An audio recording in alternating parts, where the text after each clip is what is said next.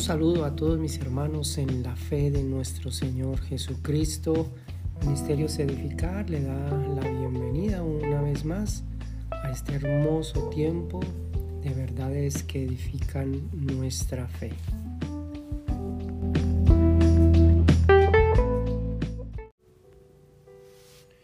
Bien, continuamos con el Evangelio y la predicación. El fundamento del Evangelio, como ya se ha dicho antes, es Cristo Jesús. Y es imperativo para todo creyente que presente, que proclame y que dé a conocer el Evangelio, es decir, las buenas nuevas de salvación para el pecador. Esta proclamación o predicación del Evangelio se conoce comúnmente como evangelismo una misión integral que le corresponde a la iglesia en general, considerando esta misión como un legado de gracia y un privilegio que involucra una disposición sincera y un fuerte compromiso con la verdad del Evangelio, en donde la presentación del Evangelio parte del hecho de dar un testimonio vivo de lo que verdaderamente es y lo que hace el Evangelio en la vida del pecador.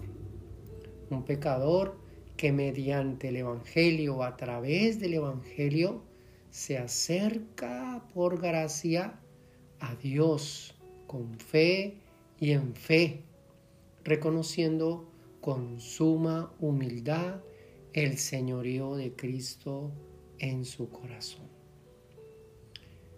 la predicación del Evangelio no solo se conoce como la gran comisión, sino que también se conoce como la herramienta de gracia con la que Dios llama al pecador al arrepentimiento, una verdadera gloria para aquellos que son llamados para la experiencia o a la experiencia de la vida eterna.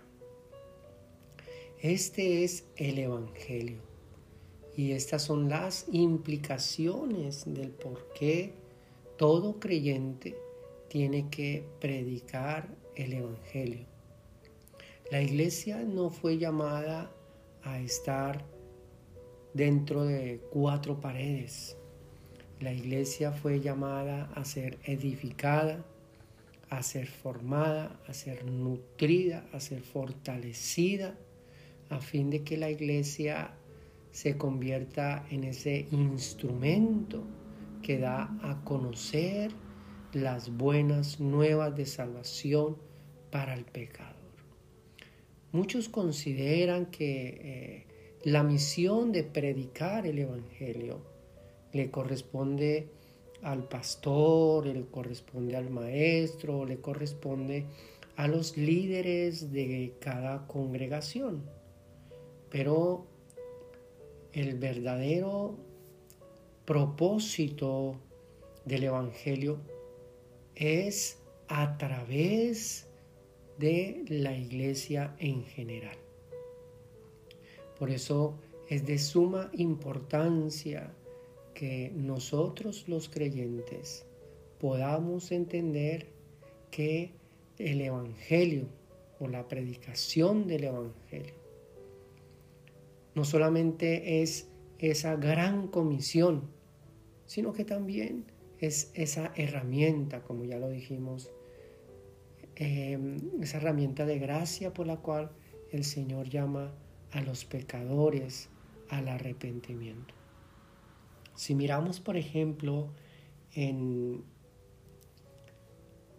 el libro de los Hechos, en el capítulo 1, en el verso 8, hablando Jesús sus últimas palabras a sus discípulos, eh, le dice, pero recibiréis poder cuando haya venido sobre vosotros el Espíritu Santo y me seréis testigos en Jerusalén, me seréis testigos en Judea, y me seréis testigos en Samaria y hasta lo último de la tierra.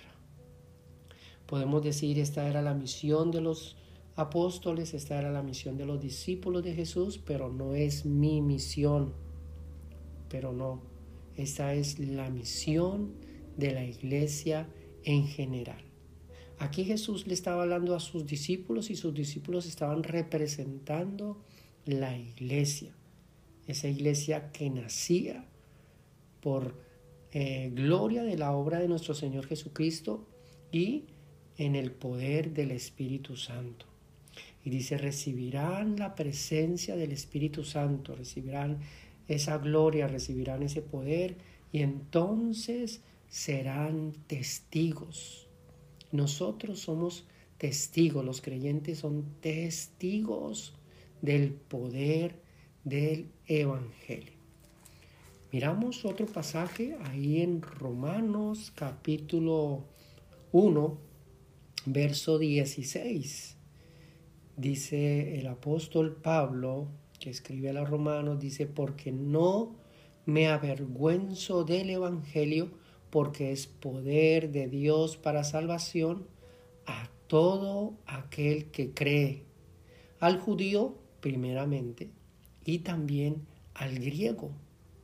Y dice Pablo, porque en el Evangelio la justicia de Dios se revela por fe y para fe, como está escrito, mas el justo por la fe vivirá. El Evangelio es ese instrumento de gracia por el cual se llama, se invita al pecador, se le hace un llamado de atención al pecador para que se arrepienta, para que su pensamiento cambie, para que entienda cuál es su condición delante de Dios y para que enmiende, regrese a Dios. El poder, Pablo dice, no me avergüenzo del poder del Evangelio, no me avergüenzo de este Evangelio porque es poder para salvación a todo aquel que cree. Hay otro pasaje en Mateo capítulo 28, verso 19 que dice, por tanto, id y haced discípulos a todas las naciones, bautizándolos en el nombre del Padre, del Hijo y del Espíritu Santo, enseñándoles que guarden todas las cosas que os he mandado. Y aquí yo estoy con vosotros todos los días hasta el fin del mundo. Id a donde quiera que vayan, hagan discípulos enseñen la palabra, prediquen la palabra, anuncien las buenas nuevas de salvación a todas las personas.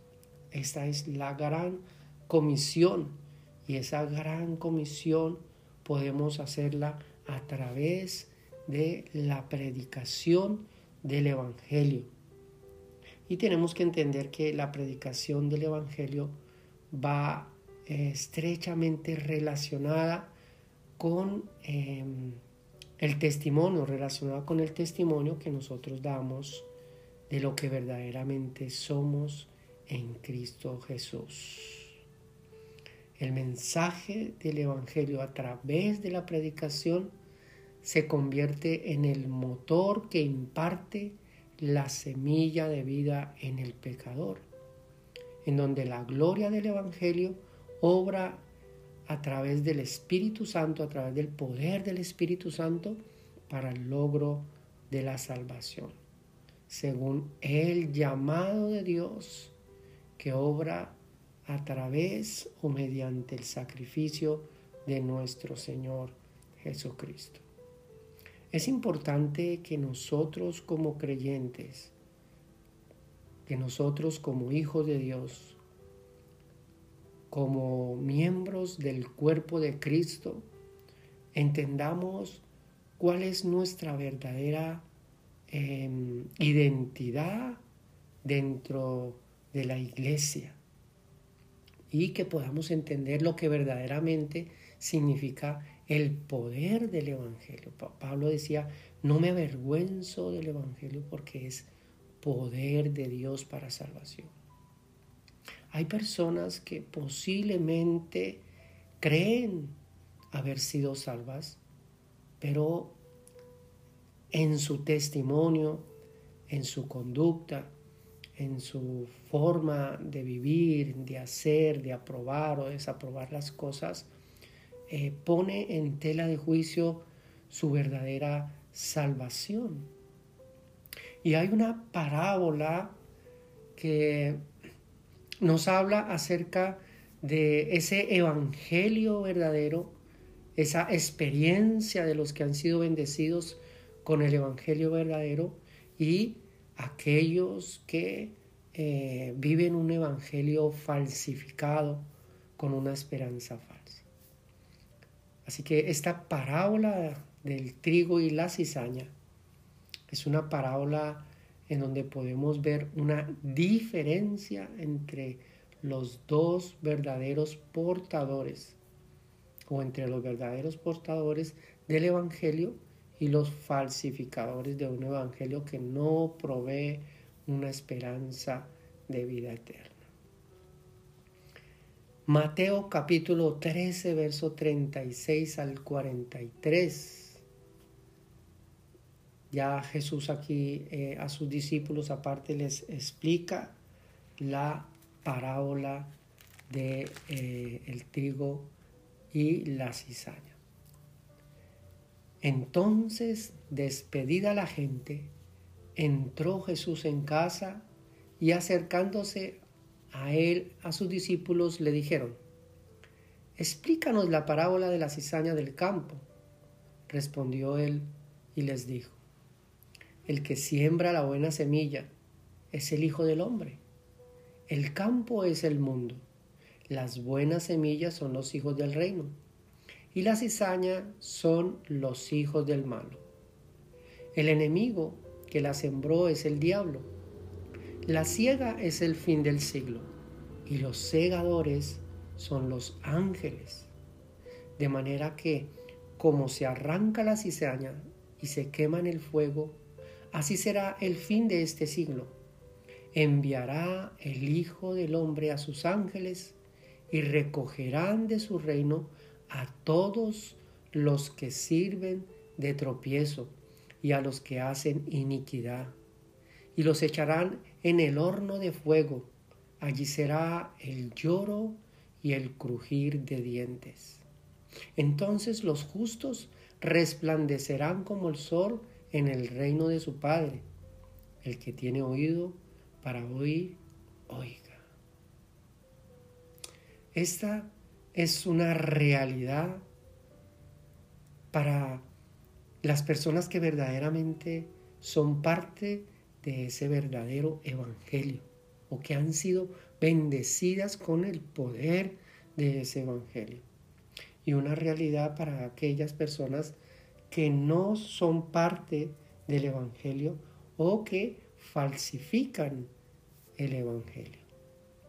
Hay personas que están sumergidas dentro de la religión, que están sumergidas dentro de un mundo espiritual, pero que es completamente ajeno a la gloria del poder del Evangelio.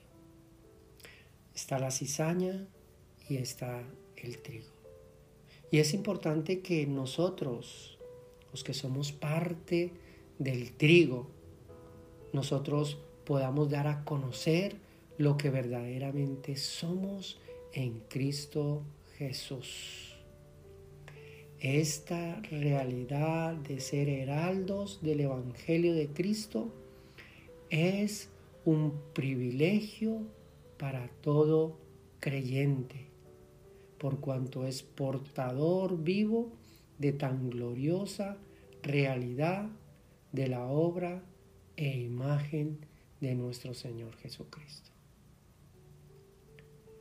Vuelvo y repito, esta realidad de ser heraldos del Evangelio de Cristo es un privilegio para todo creyente, por cuanto es un portador vivo de tan gloriosa realidad de la obra e imagen de nuestro Señor Jesucristo. Esa semilla que fue sembrada en nuestros corazones, esa semilla produce no solamente el fruto de vida eterna, sino que también produce en nosotros una evidencia frente al mundo, frente a las demás personas, frente a nuestros familiares, frente a nuestros amigos, frente a nuestros conocidos. Muchos son em, creyentes, pero de la secreta. Son creyentes al estilo 007. Pero no, los creyentes no son creyentes de la secreta.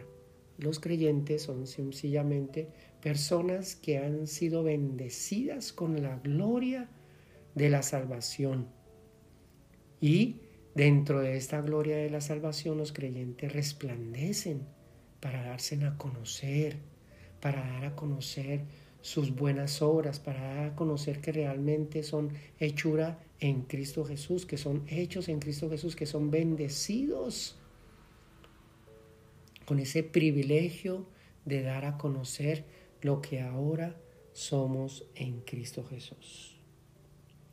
Bien, eh, amados hermanos, eh, dejamos hasta aquí eh, el tema de la predicación y el Evangelio y vamos a continuar con motivos de peso que hacen del creyente un portador de la gloria del Evangelio. Eso vamos a continuar en el siguiente capítulo, corresponde al capítulo 5, motivos de peso que hacen del creyente un portador de la gloria del Evangelio.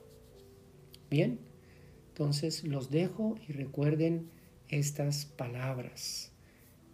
La realidad de ser heraldos la realidad de compartir el Evangelio, de predicar el Evangelio de Cristo, es un privilegio para todo creyente, por cuanto es un portador vivo de tan gloriosa realidad de la obra e imagen de Cristo.